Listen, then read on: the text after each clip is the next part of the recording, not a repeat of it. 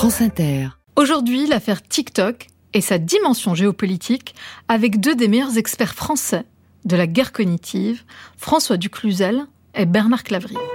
Un des principes de la guerre cognitive, c'est empêcher les personnes de prendre des décisions. Ces euh, personnes sont atteintes dans le fonctionnement de base de leur cerveau, c'est-à-dire qu'ils ne peuvent plus prendre de décisions.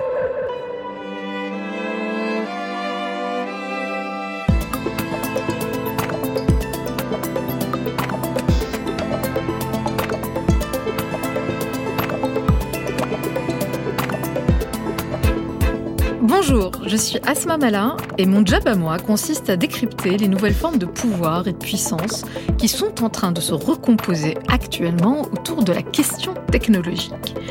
Et chaque semaine, nous allons nous plonger dans une grande affaire pour tirer méticuleusement le fil de cette histoire, lever le voile sur ce qui est en train de se jouer en coulisses, déchiffrer ensemble les enjeux politiques, géopolitiques qui s'affrontent et qui nouent le cœur de ces nouveaux jeux de pouvoir et de puissance de ce début du 21e siècle. Aujourd'hui, cette grande affaire, c'est la polémique mondiale autour du réseau social chinois TikTok. Cyberpouvoir sur France Inter, c'est parti. États-Unis, Canada, Danemark. Le boycott de TikTok initié fin février par la Commission européenne gagne toutes les puissances occidentales. Les fonctionnaires européens, américains, canadiens et danois ont une trentaine de jours pour supprimer l'application de leurs appareils mobiles. Le but de ces décisions, protéger les institutions contre un potentiel espionnage de la Chine. Cyberpouvoir, Asma Mala, sur France Inter. TikTok, c'est l'une des applications les plus téléchargées au monde. Et surtout, l'un des derniers litiges en date entre États-Unis et Chine. Le scandale de l'affaire vient initialement directement des États-Unis. L'administration américaine reproche à TikTok trois choses. D'abord, l'accès à la donnée collectée. Vous le savez, vous produisez de la donnée sur les réseaux sociaux. Évidemment, vous en produisez donc sur TikTok si jamais vous l'utilisez. Alors vous lâchez quoi comme information Des données sur euh, vos loisirs, votre santé, votre religion peut-être, vos croyances, vos appétences politiques, vos détestations, etc. etc. Ces données-là sont souvent utilisées à des fins publicitaires pour vous cibler. Mais vous voyez bien la difficulté.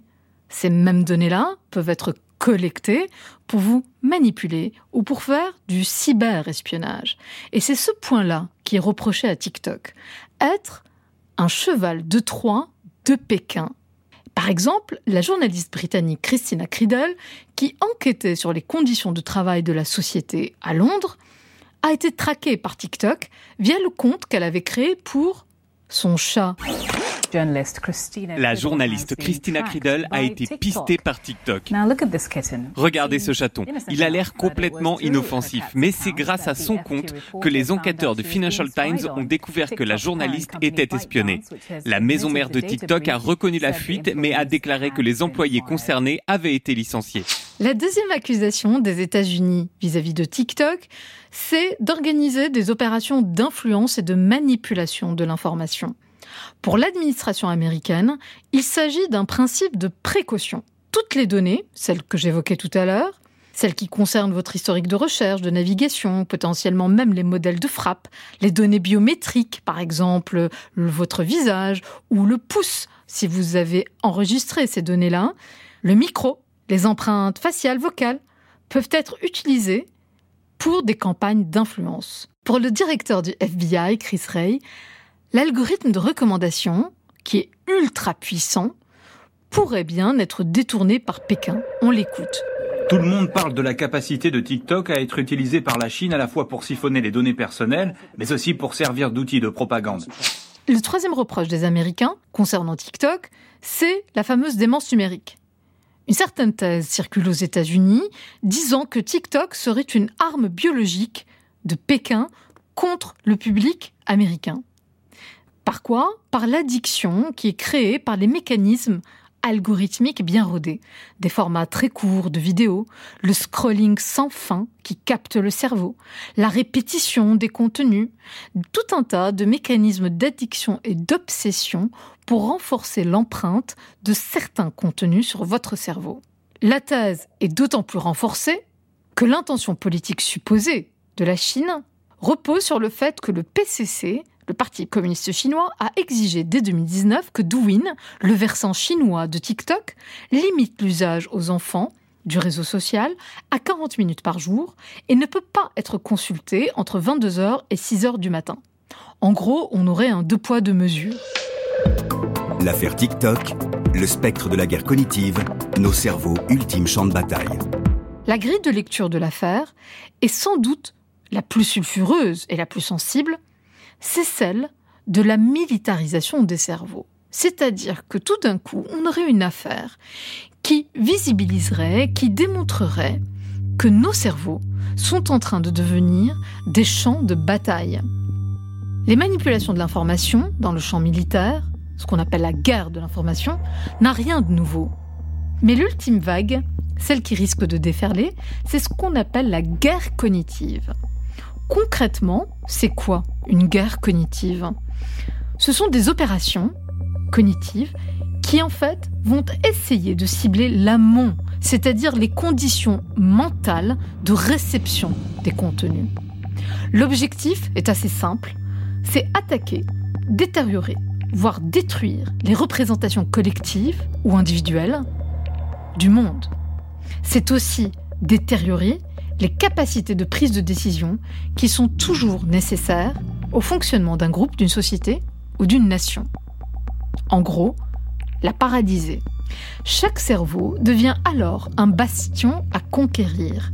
Et c'est là la nouveauté, la massification des attaques via des canaux a priori anodins, sympas, ludiques, comme les réseaux sociaux.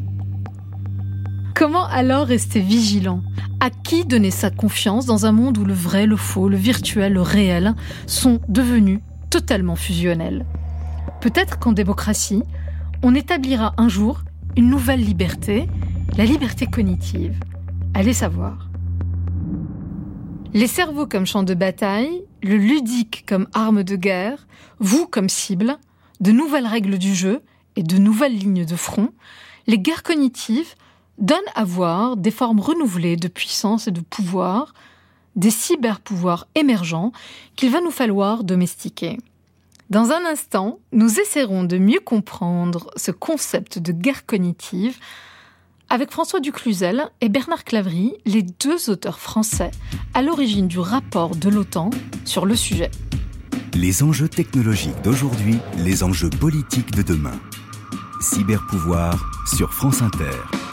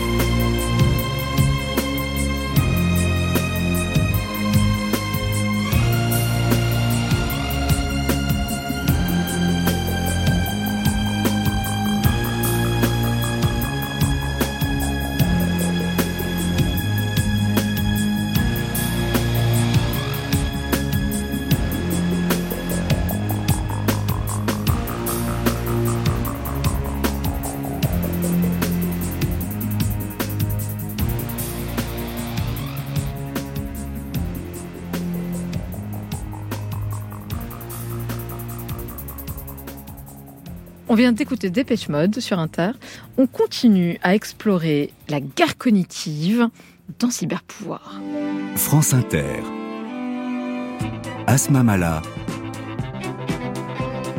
Cyberpouvoir. Dans le domaine, je reçois aujourd'hui deux rockstars. François Ducluzel, qui a été responsable des projets innovants, l'Innovation Hub de l'OTAN, et Bernard Clavry, professeur, psychologue et cogniticien, fondateur de l'Institut de cognitique en France. Vous êtes surtout tous les deux parmi, je crois, les références françaises, et même peut-être mondiales, du concept de guerre cognitive et les auteurs du rapport référent sur le sujet de l'OTAN qui est paru en 2019. Bonjour Asma. Merci beaucoup d'être euh, avec nous. Est-ce qu'on peut vraiment, s'il vous plaît, définir déjà ce dont on parle? D'après vous, qu'est-ce que la guerre cognitive? Le terme est apparu en 2017 aux États-Unis sous, euh, le vocable de, de, cognitive warfare, utilisé par le général Goldfein, qui était le chef d'état-major de l'armée de l'air euh, des États-Unis, et qui désigne plus précisément les moyens d'action qu'un acteur étatique ou un groupe d'influence, ça peut être d'ailleurs un grand groupe commercial, qu'il utilise donc pour manipuler les mécanismes spontanés de la cognition d'un adversaire, mmh. quel qu'il soit, euh, à des fins qu'il s'est choisi. Donc quand c'est un État c'est pour affaiblir un État adverse, le pénétrer, l'influencer, voire le soumettre, peut-être même le détruire. Quand c'est un grand groupe commercial, c'est naturellement déterminer les comportements futurs pour faire vendre quelque chose. En gros, en termes d'objectifs, c'est venir cibler peut-être, et vous m'arrêtez si je me trompe, les fragilités cognitives ou les mécanismes cognitifs de chacun. Et peut-être que, professeur Clavry, vous pourriez nous expliquer de quoi il retourne quand on parle des mécanismes cognitifs pour essayer de comprendre comment est-ce qu'en fait on décortique le système cognitif global humain pour le cibler et en faire, comme le disait très justement peut-être James Giordano, l'ultime champ de bataille. Alors, euh, on pourra dire qu'il y a deux, deux, deux doctrines. La doctrine qui consiste, une doctrine qu'on appellera bottom-up, descendante, mm. qui consiste à penser que on peut influencer euh, l'influenza russe, euh, on peut démoraliser euh, avec des systèmes qui sont des systèmes descendants, c'est-à-dire que des phénomènes sociaux vont aller agir sur les individus. Mais il y a une autre école qui consiste à penser qu'on peut taper directement dans la pensée des individus et que, évidemment, les effets seront des effets collectifs. Euh, on a c'est la conjonction de ces deux niveaux. Et autant le niveau supérieur va taper sur les pensées les plus sophistiquées, autant le niveau montant va s'attaquer directement au fonctionnement du cerveau. Alors c'est très intéressant cette histoire de euh, bottom-up, top-down, et surtout, du coup, en fait, ça donne les mécaniques ou les techniques très concrètes, justement, de, manipulation et de guerre cognitive. France Inter, cyberpouvoir. Et nous sommes toujours en compagnie de François Ducluzel et Bernard Clavry, deux des meilleurs spécialistes du concept de guerre cognitive. Asma Mala, et alors, professeur Clavry, on était à essayer d'expliquer, d'illustrer ces techniques de guerre cognitive concrètement. Le plus bas niveau, c'est l'intervention sur le fonctionnement du cerveau. Alors, euh, il y a plusieurs méthodes. Hein. Fonctionnement euh, altéré par des drogues, euh, de manière positive. Hein. On peut très bien aussi avoir de la guerre cognitive favorable, positive, pour faciliter le fonctionnement des cerveaux de nos opérateurs ou de nos forces. mais il y a aussi les actions négatives. Alors, un phénomène très étrange, c'est celui du syndrome de la Havane. Le syndrome de la Havane, c'est quelque chose qui a été constaté euh, auprès de, diplomates en poste euh, à l'ambassade des États-Unis à la Havane. Euh, ces diplomates ont présenté des symptômes très très étranges de déséquilibre, maladie, vomissement, etc., etc. Et on a soupçonné euh, qu'il y ait des euh, irradiations euh, mhm. par soit par des ondes, soit par des infrasons, ultrasons, on ne sait pas. Ces personnes sont atteintes dans le fonctionnement de base de leur cerveau, c'est-à-dire qu'ils ne peuvent plus prendre de décisions. C'est le principe, un des principes de la guerre cognitive, c'est empêcher les personnes de prendre des décisions ces euh, personnes sont atteintes dans le fonctionnement de base de leur cerveau, c'est-à-dire qu'ils ne peuvent plus prendre de décision. Voilà typiquement un exemple qui consiste à attaquer Là, les plus bas Là, c'est de l'interférence, disons, chimique.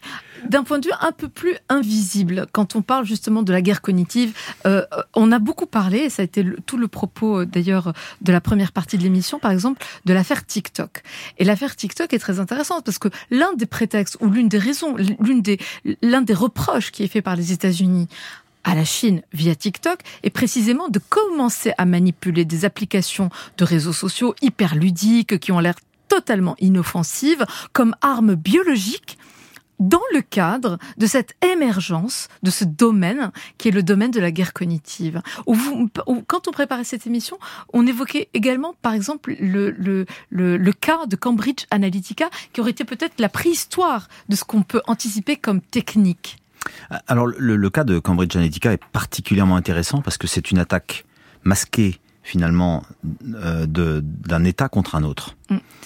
à un point tel que le résultat final, c'est la manipulation d'une élection présidentielle. Je, vais vous rappeler ce que disait James Comey, l'ancien patron du FBI, euh, en juin 2017. Il disait Nous parlons d'un gouvernement étranger qui, avec des intrusions technologiques et d'autres moyens, a essayé de façonner la manière dont nous pensons, votons, agissons. C'est très grave. Alors qu'est-ce qu'est-ce que Cambridge Analytica C'est une société anglaise qui a été mandatée euh, par un, un, candidat américain et qui a été influencé par une société russe, une fabrique de trolls, euh, utilisant donc des moyens dits hyperconnectifs, donc l'hyperconnectivité, enfin le, le, monde cyber pour utiliser euh, ces, ces, moyens de, de, de, la guerre, et qui a euh, spoté, enfin identifié un swing state, donc un État dont le rôle euh, hésitant, mais dont le rôle est extrêmement important dans la balance euh, américaine, dans la balance électorale américaine, et au sein de cet État, ils ont identifié un certain nombre de gens, jusqu'à 22 000, et ils ont créé des, faux profils, souvent alimentés par des gens qui se sont mis dans la peau de ces, personnes-là, c'est-à-dire euh, euh, des fermiers blancs du Michigan, etc. Enfin, c'était l'État était le Michigan en, l'occurrence. Et, au final, euh, ils ont envoyé des, messages anonymisés, permanents, récurrents, avec la même teneur finalement, mais pour, pour favoriser, influencer, favoriser les mécanismes cognitifs, enfin manipuler les, les mécanismes cognitifs et arriver à les faire voter pour le euh, Donald candidat. Trump en l'occurrence. En l'occurrence, c'était Donald Trump. Donc c'est une, une ingérence finalement euh, dans les processus cognitifs et qui, qui, a, qui a fini par, par fonctionner. Et donc, si on veut résumer, euh, le cognitive warfare, finalement, c'est une forme de guerre non conventionnelle qui s'appuie notamment sur les, les, outils cyber, mais pas que. C'est aussi des techniques de guerre de l'information un peu plus classiques, mais dont le but est d'altérer les processus cognitifs de l'adversaire, d'exploiter les biais cognitifs, les mmh. automatismes, les processus mentaux, de provoquer des distorsions des représentations, des altérations de la décision, voire des inhibitions de l'action, euh, et d'entraîner des conséquences parfois non voulues par les États, à un point tel que ça peut changer les, euh, les, les, données d'une euh, d'une élection présidentielle. J'aimerais beaucoup qu'on revienne sur le détail, d'avoir des exemples très concrets de techniques, mais on en parlera après la pause. Walking on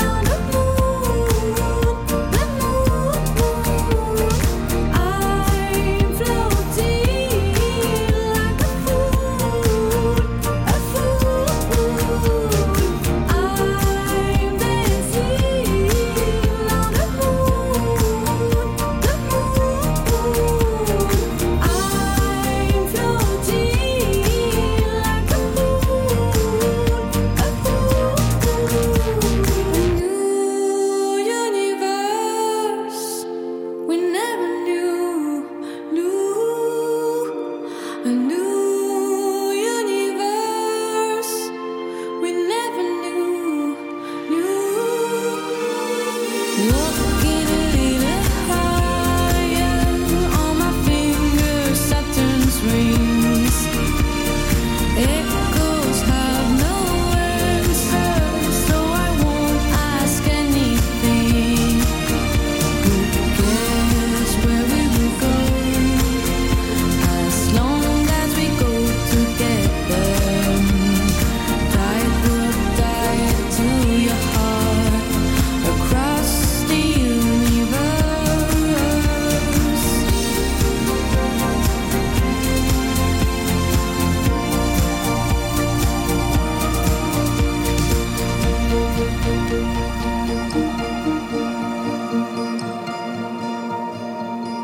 C'était Jane sur Inter. Et dans Cyberpouvoir, avec mes deux invités ce matin, François Ducluzel et Bernard Clavry, deux des meilleurs spécialistes du concept de guerre cognitive. On continue d'explorer le cerveau comme arme de guerre. Cyberpouvoir, Asma Mala.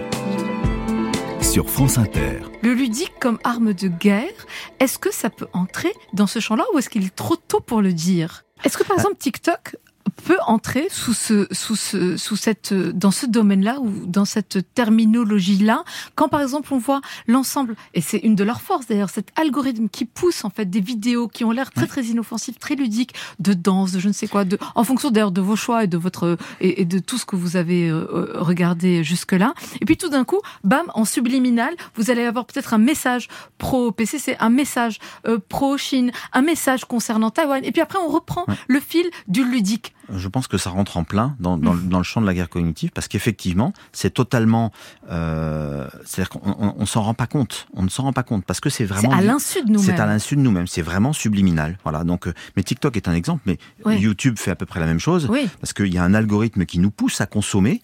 Euh, le, le, le, patron de Netflix dit euh, mon, mon pire ennemi, c'est le sommeil. Le patron de Netflix dit ça le, patron de Netflix disait, c'est quand même intéressant. Patrick Lelay, ancien PDG de, TF1, disait euh, le, temps de cerveau disponible. Voilà, l'objectif, c'est que euh, il y a des mécanismes intrinsèques dont on n'est pas conscient, euh, de peur. on peut on peut susciter la peur dans un film, etc. Et eh bien derrière, vous avez des mécanismes de votre de votre de votre inconscient qui vous poussent à les consommer. Donc quand vous mettez une publicité derrière une séquence un peu dure dans un film, eh ben, il y, a, y, a, des mécanismes que vous maîtrisez pas derrière tout ça. Et c'est très inconscient. Et tout ça, les gens qui travaillent dans le monde de l'hyperconnectivité, et c'est particulièrement le cas dans les réseaux sociaux, eh bien, ils ont bien compris ça. Ça provoque des addictions, ça provoque des réactions que vous ne contrôlez pas, alors que vous pensez les contrôler. Celles qui sont logées dans le fameux système 1, ce qu'on appelle les systèmes heuristiques. Exactement. En fait, c'est ceux qu'on ne voit pas et qu'on ne maîtrise, dont on n'a pas conscience nous-mêmes. Nos biais, nos fragilités, nos réflexes, plutôt que la réflexion. Voilà. Et c'est souvent quand on sort de ça, c'est-à-dire quand on s'arrête de consommer, euh, du, du, euh, quand on coupe son téléphone, etc., pendant une période suffisamment longue, qu'on se rend compte que on change. On, ah, on change. Bah oui, on change. Il n'y a pas de fatalité à ça. Il n'y a pas forcément de fatalité à ça, mais c'est très difficile d'en faire sortir. en particulier les jeunes générations. On, parle souvent de, des, conséquences à long terme de des technologies de l'information sur le cerveau des générations à venir. Je pense qu'on a de quoi être inquiet. Et d'ailleurs, ce que vous disiez très justement, juste avant qu'on commence notre, notre émission, c'est vous parliez, et je reprends donc votre expression, et c'est la vôtre, euh, François Ducluzel, la paupérisation des cerveaux. Je pense qu'il y a beaucoup d'études scientifiques aujourd'hui qui démontrent que euh, trop de temps passé sur les écrans finit par avoir un impact significatif sur, hmm. sur les cerveaux.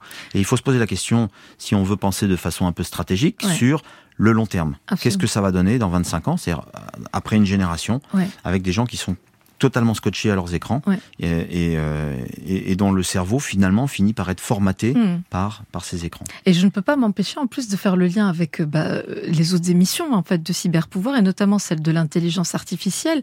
Et quand on parle justement de machines et d'algorithmes en réalité de plus en plus sophistiqués avec des puissances de calcul de plus en plus fortes, en fait, ça vient aussi en congruence, voire même ça devient un enjeu pour nous, non seulement militaire, civilisationnel, on y reviendra sur la question démocratique, mais en fait aussi et surtout peut-être anthropologique et humain. C'est-à-dire que si tout d'un coup on a tout un écosystème informationnel et cognitif qui je reprends l'expression, paupérise nos capacités cognitives, avec en même temps des technologies qui, elles, doivent nous pousser au contraire à les augmenter, on va avoir un enjeu de société absolument fondamental dans les années qui viennent. Vous vous posez le problème de la généralisation du cognitive warfare, parce qu'en fait, euh, euh, on aurait pu dire que le cognitive warfare, c'était l'envahissement du domaine de la guerre par euh, les neurosciences. Mm. Euh, en fait, c'est plus, euh, d'après ce que vous dites, euh, l'envahissement du domaine de la supériorité. Euh, ah, par les neurosciences. Oui. Euh, parce que le cognitive warfare, quand même, il n'y a pas que les militaires qui s'intéressent à cela. les grandes entreprises font ça depuis des années, les partis politiques entre eux. Mm. Le principal problème, c'est celui de l'expérimentation. On ne peut pas étudier. Parce que nous sommes dans des démocraties, il s'agit de manipuler des cerveaux, et donc on ne peut pas faire des expériences car elles sont éthiquement difficiles. Il peut y avoir des, des conséquences, euh, notamment euh, pour euh, le syndrome de la vanne, par exemple, dont je parlais tout à l'heure. Il peut y avoir des conséquences qui sont des conséquences définitives sur les mm. cerveaux, et donc on ne peut pas le faire. Certains pays ne se gênent pas pour avoir ces pratiques, ne sont pas contraints par euh, nos domaines éthiques. Je voudrais préciser quelque chose. La guerre cognitive ou le, mm. la supériorité cognitive, comme vous, vous voulez l'appeler, peu importe, c'est quelque chose qui s'attaque au fonctionnement du cerveau. Vous l'avez très bien dit. La première chose que l'on peut constater, c'est que lorsqu'on s'en aperçoit, c'est trop tard. Ah. C'est-à-dire qu'on a été manipulé, on a été, notre cerveau a fait quelque chose, a lancé un programme, etc. et euh, c'est trop tard. La deuxième chose que l'on que l'on rencontre, c'est un effet euh, secondaire plutôt de votre domaine, sociaux, politique, etc., etc. C'est que la plupart des personnes euh, nient avoir été euh, victime. Hmm. Euh, il est préférable de cacher l'expérimentation. Et donc, il est difficile de faire du rétex. Ce qui fait que... Euh, rétex, retour d'expérience. Le retour d'expérience. en fait de documenter Ce qui les fait phénomènes. Que, euh, il faut absolument abandonner la culture qui est la culture de l'évacuation de l'échec. Euh, aux États-Unis, ah euh, vous faites euh, faillite, eh bien, c'est pas grave. Hein. non seulement on, on, relève, mais d'autres entreprises vont valoriser votre expérience pour éviter de faire faillite. Eh bien, là, c'est la même chose. Quelqu'un qui a été victime de d'une attaque cognitive, il faut au contraire valoriser son, son expérience et non pas la sanctionner. Et ça, c'est un problème qui est un problème culturel chez nous. alors, la deuxième chose qui, que je voudrais dire, c'est que par rapport au, pour revenir un petit peu sur ce que je disais tout à l'heure, euh, top-down, enfin descendant et bottom-up euh, montant, euh, les approches politiques, sociales, etc., qui sont descendantes, s'intéressent aux groupes, c'est-à-dire qu'on manipule des groupes, des individus ne sont que des exemplaires constituant ces groupes-là. Mmh. Et c'est par voie de conséquence que les individus sont atteints. Là, la, philosophie, c'est d'attaquer les individus les cerveaux des individus, en espérant qu'il y ait des effets sur les groupes. Mm. Et donc c'est quelque chose de, complètement différent. Et le danger, c'est que si vous attaquez les cerveaux des individus et qu'ils s'en aperçoivent pas, ou trop tard, bah, l'effet social est, déjà euh, déjà installé. Absolument. Tout l'enjeu, c'est que justement ce sujet euh, éclot et, et, entre dans le débat public et aussi auprès de nos décideurs. Alors, je terminerai cet entretien avec la fameuse question signature de l'émission Cyberpouvoir. On a parlé des guerres des cerveaux, des guerres des cognitions, sur fond de lutte idéologique et de conservation ou de conquête de puissance pour les nations. En un mot et dans le fond, pour vous, professeur Clavry, François Ducluzel, qui dominera le 21e siècle? Moi j'aurais tendance à dire que c'est celui qui dominera le monde cyber par la force des choses. je ne vais pas citer de nom, mais, euh, mais je pense qu'il y, y, a un vrai Les jeux sont ouverts. oui, c'est évident. C'est un, un nouveau euh, monde de conflictualité. Il est important de voir comment s'y mouvoir. C'est un monde qui est très particulier parce que d'abord, c'est le premier espace de combat qui a été créé par l'homme. Ensuite, c'est un espace de combat dans lequel il est très facile, enfin, il est très difficile d'attribuer une attaque. C'est très facile de s'y cacher mm. euh, et, et, donc de, de s'y mouvoir. Et donc, ça nécessite aussi peut-être de mettre en œuvre des actions cachées. Je pense que l'ensemble des nations le fait aujourd'hui. Euh, les grands groupes euh, commerciaux le font aussi. Euh, il faut qu'il y ait un, un alignement de, de de, de, de, tout ça. Les grands groupes mmh. occidentaux doivent aussi contribuer, j'imagine. Enfin bref, voilà. Donc je pense que celui qui dominera le monde, la question cyber, c'est d'abord d'abord la question cyber, je pense. D'un mot, professeur Clavry Alors, Dans la question cyber, il y a évidemment, et vous le savez parfaitement, le domaine de l'intelligence artificielle qui s'invite dans les débats depuis quelque temps, alors que ça fait quand même un petit moment que il faut savoir que euh, là, on a des grands acteurs et on a des compétiteurs euh, euh, internationaux, USA, Chine et Europe. L'Europe ne peut pas se contenter d'être, à mon sens, l'espace qui ne va faire que réglementer. il y a une, une, compétition. Une proactivité. Voilà, et je pense que on ne peut pas laisser euh, à d'autres personnes le, domaine de la recherche. Eh bien, alors qui dominera le 21e siècle Si je vous comprends bien, ce sera celui qui dominera le domaine donc cyber et, comme vous le dites vous, cognitique et non pas cognitif. François Ducluzel, Bernard Clavry, merci d'avoir été parmi nous aujourd'hui dans cet épisode de Cyber Pouvoir particulièrement sensible. La semaine prochaine, la guerre d'Ukraine l'Ukraine est peut-être en train de marquer un tournant historique définitif en matière de doctrine militaire. À la semaine prochaine et d'ici là, portez-vous bien.